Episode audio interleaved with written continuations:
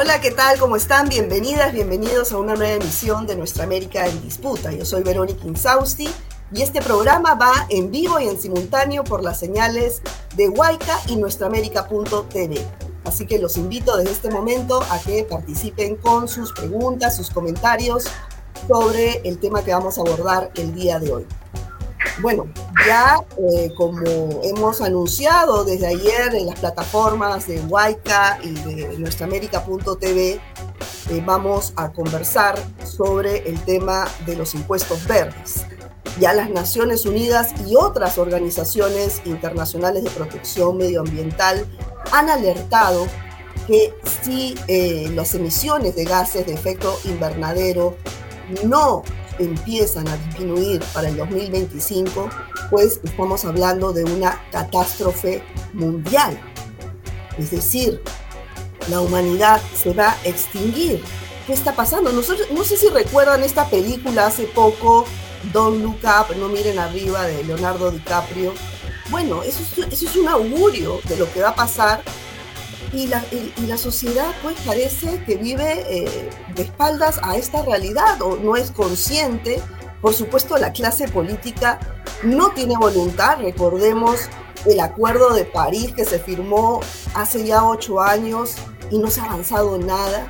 No hay recursos económicos destinados para eh, reducir los efectos de gases invernaderos. Entonces, ¿de qué estamos hablando? Acá entra a tallar los llamados impuestos verdes. Mucha gente no sabe qué son los impuestos verdes. ¿Para qué sirven? ¿Por qué son tan importantes? Y algunos países en nuestra región, como por ejemplo México, Argentina, eh, Colombia, Chile, Costa Rica, están implementando lentamente, pero ahí va. Para conversar sobre ello nos acompañan eh, dos especialistas desde Bolivia y desde Argentina. Eh, desde Bolivia nos acompaña la economista Carola Mejía. Muchas gracias, Carola, por acompañarnos. Ella es especialista en desarrollo sostenible y temas de financiamiento climático. Y está también, perdón, Antonella Gerbaji. Ella es eh, economista argentina del Centro Cultural de la Cooperación y autora de una investigación reciente que está a puertas de publicarse, eh, titulada Tributación Ambiental, Financiamiento Climático y Flujos Ilícitos en América Latina y el Caribe. Muchas gracias por acompañarnos a ambas. Gracias, Verónica. Gracias, Verónica. Un gusto estar con ustedes. Muy bien. Empezamos contigo, Carola. ¿Qué son los llamados impuestos verdes? Explíquele a nuestra audiencia en este momento, porque mucha gente no sabe qué significan eh, ayer que pusimos la propaganda en Huayca y en nuestraamérica.tv, eh, los usuarios decían, bueno, la clase trabajadora será la que siempre va a pagar los impuestos, ya no queremos más impuestos, pero ¿qué significan realmente? Cuéntanos eh, para entender bien de qué se trata esto. Sí, bueno, estos son instrumentos fiscales que se utilizan para grabar justamente a las actividades o sujetos que contaminan, ¿no? Bajo el principio del que contamina paga o el que genera algún impacto ambiental tiene que pagar por, por este impacto, ¿no? Entonces, de alguna manera sirven para, para que los estados recauden dinero, pero a la vez desincentiven un poco a estos sujetos que contaminan para que dejen de, de dañar, digamos, el, planeta, ¿no? En, el, en este contexto que tú explicabas de crisis climática, se vuelven muy importantes porque justamente pueden eh, desincentivar eh, a las emisiones de dióxido de carbono de otros gases si es que graban en sectores, por ejemplo, como el energético, ¿no? Eh, el de combustibles fósiles ¿no? y otros sectores de industria, por ejemplo, que tienen gran responsabilidad en, en, lo que es la crisis climática, lo que ha causado la crisis climática, que es la quema de combustibles fósiles principalmente, y pueden justamente reducir esas emisiones si es que se cobran, digamos, de manera adecuada a, los más responsables y pueden generar eh, dinero que los estados puedan eh, destinar, digamos, no solamente a, temas de, temas ambientales o de protección de, acción climática, sino también a otros fines, ya que como sabemos, en este contexto súper complejo de crisis múltiple, nuestros estados están bastante endeudados, tienen muy poco eh, muy, muy, poco espacio fiscal, ¿no? muy pocos recursos y, estos son instrumentos que pueden generar justamente mayor dinero y eso en el sentido de, aportar como financiamiento climático desde lo nacional, ¿no? porque también hay otro problema que me gustaría hablar sobre el financiamiento climático ya a nivel internacional que viene como otras eh, como otros instrumentos que nos generan deuda, nos generan problemas. Entonces es una alternativa que nosotros vemos con buenos ojos.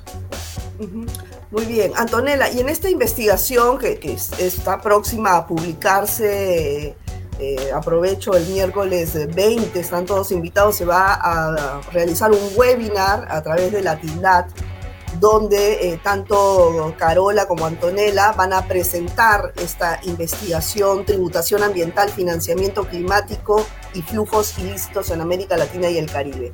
Acá tú, eh, Antonella, has eh, bueno, detectado los países de la región que ya están implementando impuestos verdes. ¿Cómo, ¿Cómo es este funcionamiento? Y la pregunta del millón es si realmente lo que se recauda va destinado a cuidar el medio ambiente. Bueno, Verónica, te cuento. En nuestro trabajo investigamos cinco países de América Latina. Investigamos sobre Argentina, Chile, Colombia, Costa Rica y eh, me parece que era mm, Ecuador. Eh, México. perdón, México. Eh, en este trabajo nos pusimos a ver cómo estos países graban a los combustibles y el dióxido de carbono. Nos concentramos en esos dos impuestos porque son los que tienen mayor peso dentro de lo que es esta, recaudación de impuestos verdes en estos países. nos dimos cuenta que estos países graban de manera bastante distinta a eh, lo que es combustibles y dióxido de carbono. Y lo que me parece más enriquecedor del trabajo que hicimos es que los países mismos pueden aprender de lo que tienen de bueno algunos puntos en ciertos países. La verdad es que es bastante heterogéneo como lo graban. Algunos países recaudan, por ejemplo Costa Rica, recauda más que lo que recauda el promedio de la OCDE.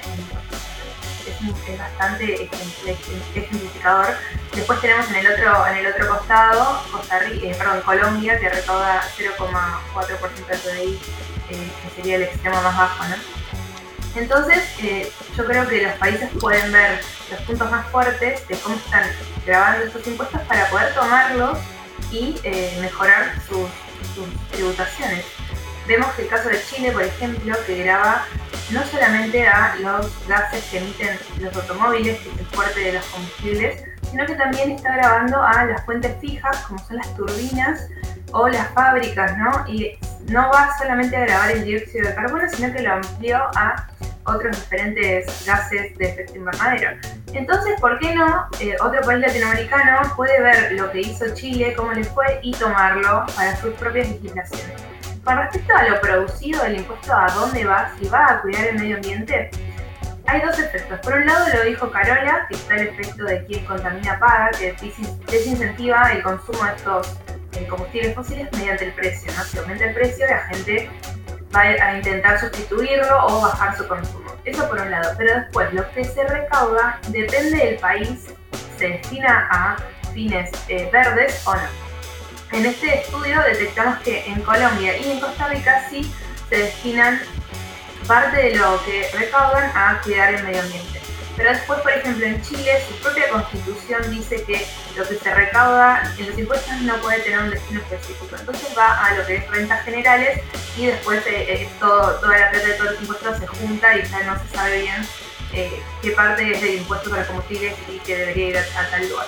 En el caso de Argentina, por ejemplo, se destina a construcción de viviendas, a construcción de, las, de la vialidad, o sea, las rutas, lo cual no es un verde si se puede decir. Entonces vemos en los distintos países, según sus legislaciones, un panorama bastante heterogéneo, pero eh, lo que resalto de nuevo es que estos mismos países pueden aprender de sus vecinos. es lo que quiero resaltar y me parece súper importante. Sí, bueno, eh, hemos visto, Carola, eh, que por ejemplo, bueno, en esta situación, en esta crisis económica internacional, cuando se habla pues de aplicar nuevos impuestos todos saltan, desde las grandes empresas hasta la clase trabajadora que con justa razón eh, dice que siempre los impuestos nuevos y, los de siempre recaen sobre la clase trabajadora y nunca sobre las grandes empresas, ¿no? Y que bueno, ahora menos en esta coyuntura de crisis, que se va a crear más impuestos. Sin embargo, hace dos días hemos visto al presidente de España, al señor Sánchez, anunciando un impuesto a las grandes empresas energéticas y a las financieras, que esto va a representar una, un ingreso de 3.500 millones de euros al año para España, ¿no? Entonces, eh, sí se puede, ¿no? ¿Qué, cuál es el planteamiento para los gobiernos de nuestra región para que se puedan aplicar en este contexto urgente eh, los impuestos verdes? Sí, bueno, lamentablemente en la región tenemos un sistema fiscal bastante regresivo, ¿no? Grabamos justamente a la gente que menos tiene y eso es muy injusto y desde la TINDAR lo hemos estado manifestando, queremos que hayan cambios y queremos que se promuevan sistemas más progresivos, eh, de, impuestos más progresivos, ¿no? Que vayan justamente a los que son quienes más contaminan, quienes más posibilidades tienen de pagar y quienes tienen más responsabilidad para atender estos problemas, ¿no? Entonces creo que es súper acertada esta eh, iniciativa en, España, ¿no? De, grabar a las empresas que generan, digamos, estas, eh, estas, emisiones a través de la, generación de energía, eh, las grandes corporaciones, ¿no? Es, hay que ver cómo podemos eh, justamente identificar la forma de que se grave a los que son los principales responsables sin que este impuesto sea transferido después a los consumidores o a la, gente de menos recursos. ¿no? Eso, eso, es justamente lo que también tratábamos de ver a través de este estudio, si es que realmente estos impuestos están grabando a los principales responsables o se están transfiriendo simplemente y están siendo injustamente pagados por la población, ¿no? que eso a veces pasa, sobre todo en el sector de transporte o de combustibles fósiles, y eso genera problemas. Sin embargo, sí hay posibilidades de hacerlo de, manera, de mejor manera y en, Latinoamérica tenemos que aprender a hacerlo así. Bueno, Antonella, y en estos cinco países que, que se han eh, estudiado en, esta investigación que se va a dar, ¿cuáles han sido los impactos sociales y, económicos de los impuestos verdes que se vienen aplicando? Bueno, como bien mencionaban, eh, estos impuestos pueden si se intentan eh, quizás subir, pueden tener impactos sociales importantes, como ocurrió en el, tema de los chalecos amarillos en Francia, que se ha visto en la, población, eh, no, le gusta eh, saber que estos impuestos suben, ¿no? Por otro lado, estos impuestos han sido utilizados como amortiguador ante precios de petróleo que quizás crezcan o aumentos en la inflación. Eso es lo que estaba pasando en Argentina, por ejemplo, donde el impuesto a los combustibles es unos pesos por litro, digamos, es una cantidad de pesos por litro, que se debería ajustar por inflación. Como la inflación está creciendo en nuestro país, el gobierno decidió congelar este impuesto y no actualizarlo por inflación. Esto provoca una caída en lo que es la recaudación potencial, o sea, la recaudación debería ser por ley, eh, congelando este impuesto. Y lo mismo ocurre en México, donde ante una subida en los precios del petróleo, el gobierno decidió también volver a bajar el impuesto o poner una alícuota menor para eh, aminorar este, estos problemas que pueden llegar a causar eh, el aumento de los combustibles en países donde la mayoría de los bienes se transportan por vía terrestre, lo cual sube lo que es el precio del combustible, esto haría que crezca también el precio de los bienes que se transportan por este medio, haciendo que la inflación crezca en este contexto en el cual tenemos una inflación mundial que está creciendo. Entonces, los impactos sociales, que si bien existen, pueden ser aminorados por la contracara de lo que es el impuesto que son los subsidios. Y también tienen un impacto verde y social. Eh, lo que pasa con el tema subsidios es que deben ser bien focalizados y vemos que en América Latina no estaría ocurriendo.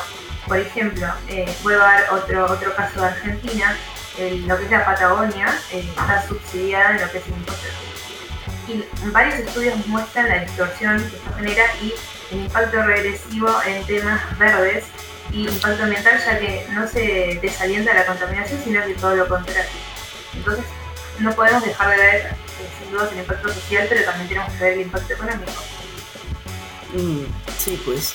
Carola, y, bueno, este acuerdo de París, famoso acuerdo de París que se firmó en 2015, ¿qué tanto se ha podido avanzar? Porque eh, ya como, como anunció las Naciones Unidas, pues, y para el 2025 seguimos así, ya esto es una, la catástrofe mundial. Han pasado ocho años, ¿qué se ha avanzado y por qué no se ha podido avanzar más? Yo creo que se ha, llegado a algunos acuerdos importantes, pero creo que en implementación todavía estamos bastante retrasados y de hecho quienes más tienen que eh, tomar acción aquí son principalmente los responsables de esta deuda climática, los países del norte global, ¿no? que lamentablemente con el contexto actual y con esta guerra entre Rusia y Ucrania están desviando mucho sus prioridades, están destinando mucho el financiamiento, están de nuevo invirtiendo cada vez más en combustibles fósiles y esto pone en riesgo justamente que se pueda cumplir el Acuerdo de París, que podamos eh, llegar al 2025 y hacer este, este, este giro en la curva de emisiones que justamente tenemos que tratar de reducir en 45% hasta el 2030. Y el año pasado, para ser franco, solamente se había reducido 1%. Entonces estamos sumamente lejos, atrás, con muy poca ambición climática, con muy poca voluntad y con un contexto que dificulta aún más, ¿no? Es, un contexto muy difícil eh, esperamos realmente que, esto avance, que los países se pongan en marcha y más bien que, que todo este contexto eh, acelere la transición energética y no, y no haga lo contrario, ¿no? que eso es lo que estamos tratando de, de fomentar desde el, desde el, ámbito climático, ¿no? que no se pierdan de, de, vista las prioridades, no solo la agenda climática, también la agenda 2030, que nos queda muy poco tiempo para, para resolver muchos problemas eh, sociales, ¿no? ambientales que tiene el mundo y que sobre todo nos afectan en el sur global, ¿no? que estamos ya viviendo los impactos y los efectos de estas crisis que, se han, eh, que han convergido y que nos están poniendo en una situación tan compleja, adicional a la pandemia que no se ha ido ¿no? y que nos sigue eh, además eh, afectando. Ahora tú hablas de los subsidios a los combustibles fósiles. ¿Cómo, cómo influyen en este marco, Antonella? Bueno, sin duda eh, no logran este rol de quien contamina paga y el desincentivo a eh, lo que es el uso de estos combustibles, pero no debemos olvidarnos de qué tipo de bienes estamos hablando, porque los combustibles se utilizan para calefaccionar, para el transporte. Entonces son bienes y servicios muy sensibles que tienen que tener eh, sin duda eh, un ojo social cuando hablamos de grave. Porque no estamos hablando de bienes como quizás, eh, no sé, el tabaco o las bebidas alcohólicas, que todos estamos de acuerdo que se tienen que grabar fuertemente. No estamos hablando de bienes que son necesarios y que hay un sector de la población que necesita este subsidio. Porque si bien el impuesto verde es muy importante, no tenemos que olvidar que eh, es un impuesto que no es claramente progresivo, como puede ser un impuesto a las ganancias o un impuesto a los bienes personales. Esto lo digo porque eh, estos tipos de impuestos hacen que las personas más pobres tengan eh, en su presupuesto personal que destinar un, un, porcentaje más grande que una persona más rica al pago de este impuesto. También tiene impactos de género, no, no explícitos, pero sí eh, implícitos porque se sabe que este tipo de impuestos eh, graban, eh, no importa si vos sos hombre o mujer, no es por ahí el, el, el tema del género, sino que al, al, estar las mujeres sobre representadas en lo que es la población pobre en Latinoamérica, se ven más perjudicadas que los hombres. Entonces, eh, tenemos que tener en cuenta este tema, este tema de lo que, que, implica estos impuestos, y para eso, como te contaba antes, están los subsidios, pero los subsidios bien focalizados y no eh, a, cualquiera o alícuotas muy bajas porque tenemos que hacer impactos macro, eh, las tenemos que frenar o la inflación, sino que eh, los subsidios bien dirigidos están bien y son muy necesarios, pero no indiscriminadamente porque ahí es donde se generan este tipo de distorsiones y no se desalienta a la contaminación que, como sabemos, es ahora o nunca. Y si no hacemos algo al respecto, 2025 sabemos que vamos a tener un problema que también va a ser los pobres los que van a verse más perjudicados. Entonces hay que tomar cartas en eso. Sí, Carola, y en esta eh, investigación se ha podido eh, proyectar de si los estados aplicaran estos impuestos verdes como se debería, ¿cuánto sería alrededor aproximadamente la recaudación y para qué puede servir? Eh, bueno, no tenemos un dato exacto sobre cuánto se podría recaudar. Sí hay muchas posibilidades de que tengan eh, bastante dinero por recaudar, justamente todas las actividades que, se, que, que son las contaminantes del sector eh, energético, del sector transporte, del sector industrial principalmente y eh, se podrían destinar justamente a financiar eh, las acciones de mitigación y, a, y, adaptación al cambio climático que necesitamos con urgencia. Nuestros países no tienen mucho dinero y de hecho no están destinando mucho de su presupuesto a acciones climáticas. Reciben eh, financiamiento climático internacional en el marco del compromiso de los países del norte de, de, de, de canalizar 100 mil millones que no ha sido cumplido y que lamentablemente se está canalizando principalmente a través de más deuda y, más, y préstamos, ¿no? que es el 71% a nivel global son, son principalmente eh, préstamos. Y eso eh, incluso con tasas de interés altas para nuestros países porque somos más vulnerables al cambio climático, tenemos un mayor riesgo de no pagar. Entonces no hay buenas condiciones de recibir ese financiamiento, hay, eh, hay fondos climáticos que no son muy accesibles, entonces ahí también hay otra... Eh, otra dificultad para nuestros gobiernos. Y es por eso que generar estos recursos en nuestro territorio y grabando, como decía eh, Antonella, con esta manera más selectiva a las principales empresas contaminantes y con regulaciones que, justamente eh, eviten que se transfiera el impuesto, digamos, a, los eh, grupos que tienen menores ingresos, podría ser una, una gran solución para poder invertir justamente en adaptación, en mitigación y también en tener recursos para poder responder a los eventos climáticos extremos que ya estamos viviendo, estos daños y pérdidas económicas que llegan a millones y que no estamos pudiendo eh, eh, recuperarnos a tiempo justamente porque no tenemos recursos, tenemos que recurrir a más deuda y no estamos preparados. Y a nivel internacional no hay mecanismos que nos, nos financien, digamos, eh, este tipo de cosas. Ahora, a nivel internacional también, recuerdo vagamente, ustedes podrán ampliar sobre, sobre esta consulta, que en los países de eh, América del Sur, los países amazónicos, había una propuesta para que eh, los países contaminantes, ¿no? el tema de la huella de carbono, puedan eh, pagar un impuesto a los países que tenían, que eran parte de la Amazonía, justamente porque son el pulmón del mundo.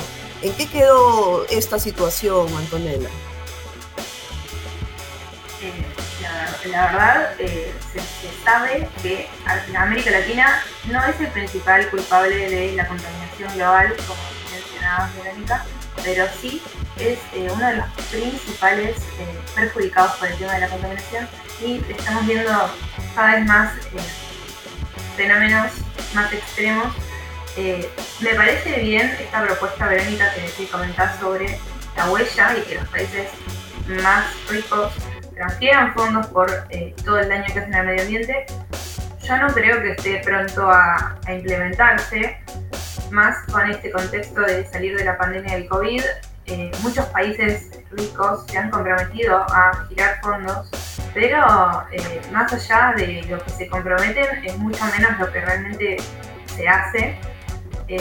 entonces, de lo comprometido, un porcentaje mínimo es lo que se ejecuta al fin y además lo comprometido ya de por sí no alcanza, es poco. No podemos esperar que los países ricos tomen eh, la iniciativa y decidan eh, ver más allá de, su, la vista corta y darse cuenta del problema, sino que también debemos actuar porque no podemos esperar pasivamente a que eh, el resto del mundo decida darse cuenta de lo que está haciendo y tomar acción de sus propios hechos, ¿no? de sus propias acciones. Pero en realidad no veo que eso ocurra pronto, el, impuesto que mencionaste y que realmente se dan cargo del daño. Me gustaría, pero no, no, no descansaría en que eso ocurra en el corto plazo. Claro, claro. Eh, Carola, ¿y tú em, piensas luego de, escuchar a Antonella, eh, ¿qué falta pues para, para, la decisión política? Porque esto se trata de, de voluntad política en nuestros países, ¿no? Eh, la presión de la sociedad civil sin duda es importante, pero ¿por qué han pasado desde el Acuerdo de París ocho años y no se ha avanzado prácticamente casi nada en nuestra región? ¿Qué, qué tendría que pasar para que esto se reactive? Y tenemos que entender que los problemas están totalmente eh, relacionados, ¿no? Las crisis están integradas de alguna manera y el tema climático está, es, es, es, algo económico, es algo social, ¿no? Está afectando justamente a los grupos más vulnerables.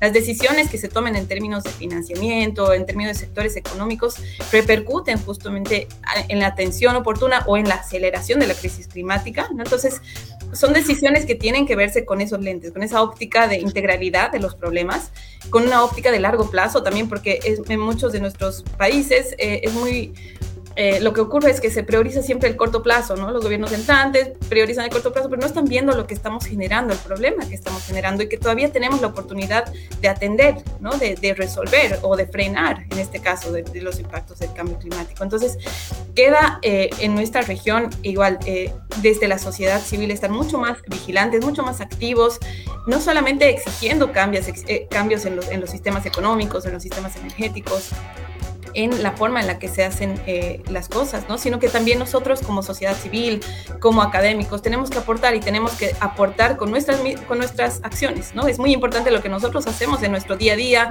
qué decisiones tomamos eh, para comprar algo o para transportarnos de un lado a otro, ¿no?